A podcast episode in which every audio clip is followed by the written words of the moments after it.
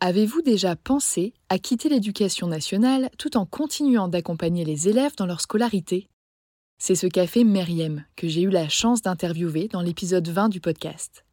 Après avoir enseigné la physique-chimie pendant 10 ans, elle a choisi de devenir COSI, conseillère d'orientation scolaire indépendante. En France, ce sont les psychologues de l'éducation nationale qui sont en charge de l'orientation des jeunes. Et on compte environ un psy-EN pour 1500 élèves. Face à ce constat alarmant et à une demande grandissante, Myriam a créé une formation clé en main pour transmettre ses connaissances et ses outils à celles et ceux qui, comme elle, souhaiteraient devenir COSI. Si je vous en parle aujourd'hui, c'est parce que la huitième session de sa formation débute en septembre prochain. Au programme, sept séances de 4 heures de classe virtuelle, durant lesquelles vous bénéficierez d'un enseignement pratique et concret, d'une communauté en ligne, de supports, de ressources et de méthodologies de conférences mensuelles et d'un suivi post-formation trimestriel. Pour faciliter votre organisation, Myriam a mis en place trois groupes de 12 personnes, deux en semaine, un le week-end. À vous de choisir celui qui s'intégrera le mieux à votre quotidien. Ces trois dernières années, Myriam a permis à près de 200 personnes de devenir COSI.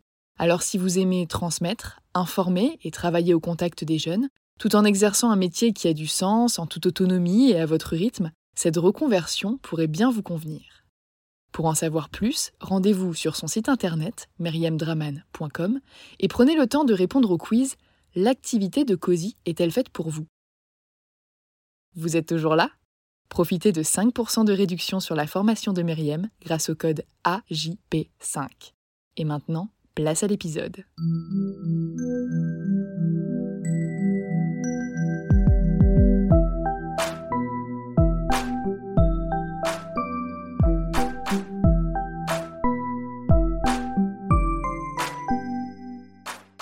Bonjour et bienvenue sur Avant j'étais prof, le podcast des enseignantes et enseignants qui ont osé la reconversion. Je m'appelle Florence et j'ai été professeure des écoles pendant 6 ans avant de me reconvertir. Pour commencer mon activité de rédactrice sereinement, j'ai profité d'une disponibilité avant de demander ma démission. Mais d'après les messages que je reçois, la majorité d'entre vous semble plutôt intéressée par le cumul d'activités. C'est pourquoi j'ai décidé d'en faire une série dédiée afin de mettre en avant 8 témoignages d'enseignantes cumulant ou ayant cumulé une deuxième activité. Ce premier épisode est purement théorique, j'y explique ce qu'est le cumul d'activités, quelles sont les activités autorisées et comment demander à les exercer.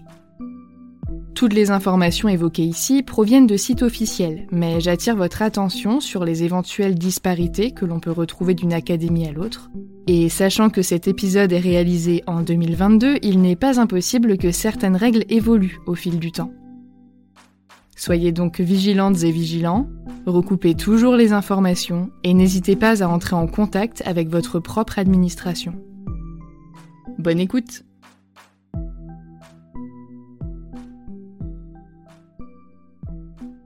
En principe, les fonctionnaires et donc les enseignants ne sont pas autorisés à exercer une autre activité en plus de leur métier. C'est ce qu'on appelle l'obligation de non-cumul d'emploi. Toutefois, ils peuvent cumuler des activités accessoires publiques ou privées à trois conditions. La première, c'est qu'elles soient compatibles avec leur activité principale. La seconde, c'est qu'elles n'affectent pas leur exercice. Et la troisième, c'est qu'elle ne porte pas atteinte à la neutralité du service public. Ces règles s'appliquent à tous les agents en activité, qu'ils soient à temps partiel ou à temps complet.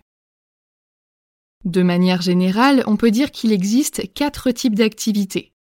Celles qui ne nécessitent pas d'autorisation, celles qui sont soumises à un régime de déclaration préalable, celles qui sont soumises à une autorisation préalable et celles qui sont tout simplement interdites. Commençons avec le plus simple, les activités ne nécessitant pas d'autorisation. On y retrouve la production des œuvres de l'esprit, telles que l'écriture, la composition, la peinture, etc., les activités bénévoles au profit de personnes publiques ou privées sans but lucratif, la gestion de patrimoine personnel ou familial, même si mon petit doigt me dit que ça ne doit pas être si fréquent quand on connaît le pouvoir d'achat d'un prof. Et pour finir, et là ça se complique un peu, les enseignants peuvent exercer une profession libérale si elle découle de la nature de leur fonction. Par exemple, la profession d'avocat ne peut être exercée que par un professeur de droit de l'enseignement supérieur. Mais d'après mes recherches, il s'agit d'une option très restrictive qui nécessite l'accord de l'administration. Et partant de là, je n'ai pas bien compris pourquoi cette option faisait partie de celles qui ne sont pas supposées dépendre d'une autorisation. Bref, poursuivons avec les activités soumises à un régime de déclaration préalable, celles pour lesquelles vous devez informer votre administration. Ça, ça concerne les dirigeants de sociétés ou d'associations qui sont recrutés comme fonctionnaires ou agents non titulaires, et ça concerne aussi la création ou la reprise d'entreprise, et c'est sûrement cette partie qui va vous intéresser.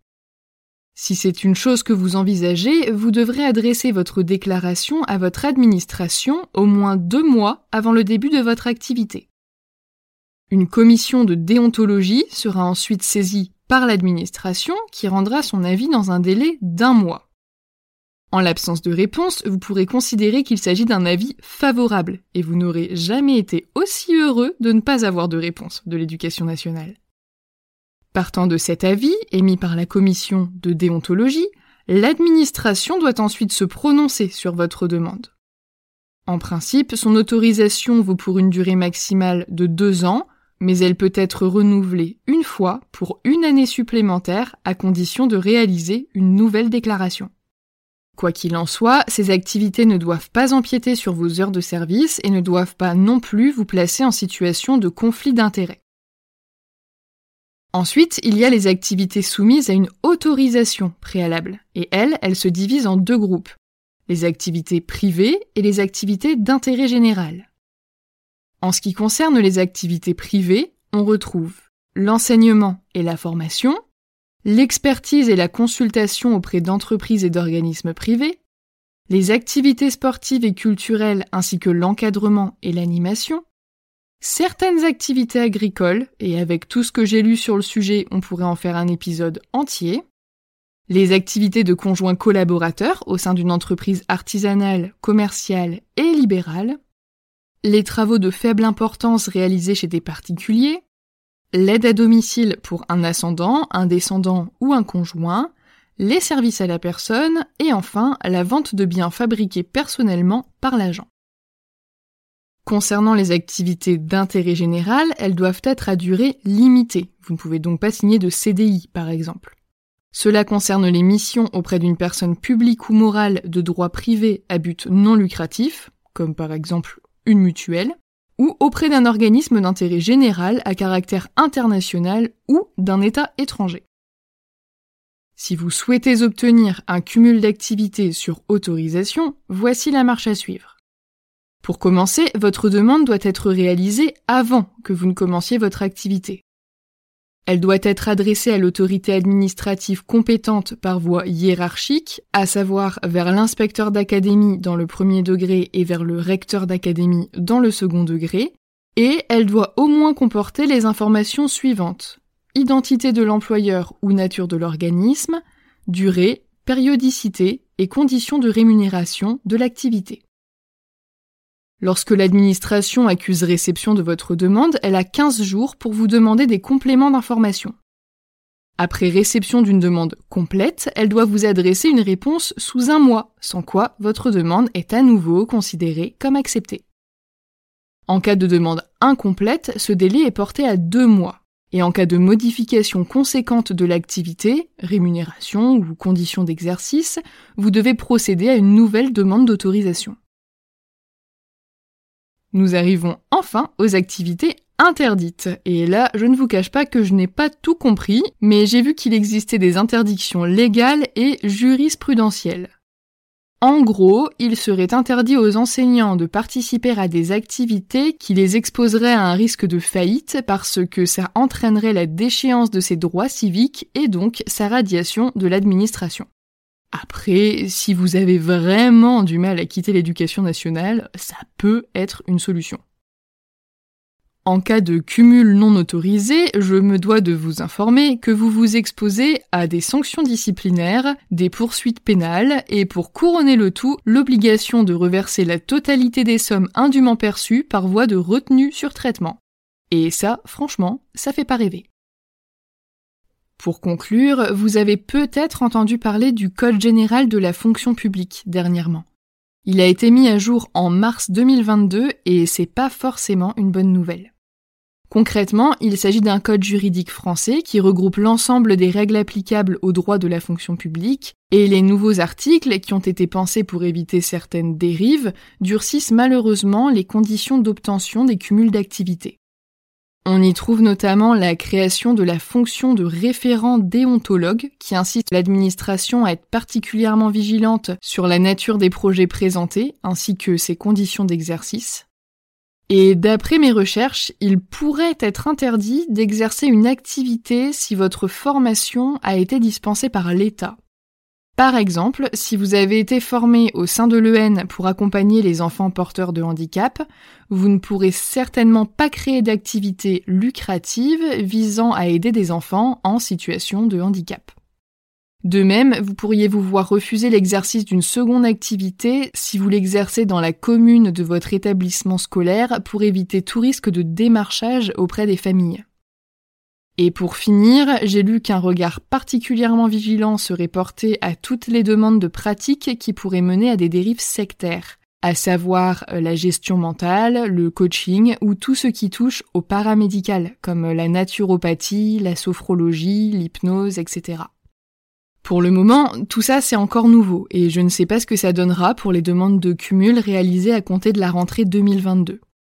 Toutefois, j'aurais tendance à vous recommander d'être attentif à la présentation de votre projet de cumul ainsi qu'aux termes que vous emploierez pour éviter tout refus. J'aurais tendance à penser que l'administration souhaite limiter les cumuls pour éviter les demandes de temps partiel et à terme l'éventuel départ d'enseignants vers cette autre activité, mais cet avis n'engage que moi. Quel que soit votre souhait de cumul d'activités, vous avez sincèrement tout mon soutien. Ne baissez pas les bras face à la potentielle rigidité de l'administration, car s'il y a bien quelque chose que j'ai appris en travaillant à l'éducation nationale, c'est qu'il faut insister, même quand on nous dit que ça n'en vaut pas la peine. Vous ne regretterez jamais d'être allé au bout des choses et de vous être battu pour ce qui vous tient à cœur. Et si jamais, malgré vos efforts, votre projet n'est pas accepté, ça ne veut pas dire que vous êtes coincé. Ça veut juste dire que la porte est fermée et que c'est peut-être le moment de passer par la fenêtre.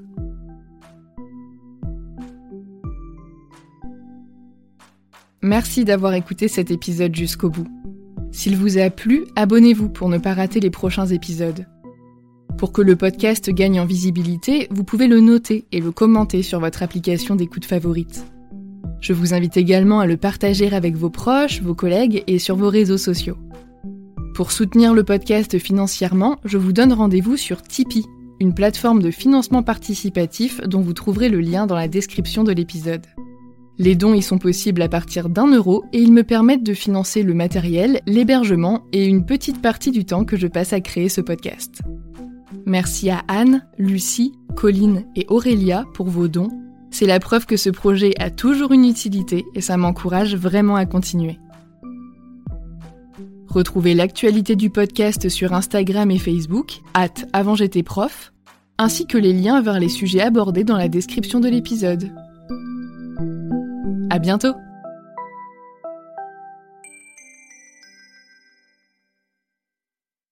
Tu veux créer un podcast mais tu ne sais pas par où commencer? Je pense qu'on a ce qu'il te faut. Notre programme 30 jours pour créer ton podcast répond à toutes tes problématiques. La conception de ton projet, le format de ton podcast, les visuels, le titre, l'enregistrement, le matériel, l'hébergeur, le montage, la communication, tout est réuni en un seul endroit pour faciliter le lancement de ton podcast. Mais au fait, nous, c'est qui nous? Moi, c'est Florence, créatrice et hôte du podcast Avant j'étais prof. Et moi, c'est Solène, créatrice et hôte du podcast Friendship. À nous deux, on a publié plus de 140 épisodes et réuni 120 invités à nos micros. Notre aventure podcastique a connu de nombreux rebondissements. L'euphorie du lancement, La solitude, les doutes, la persévérance, la passion. et enfin les audiences qui décollent.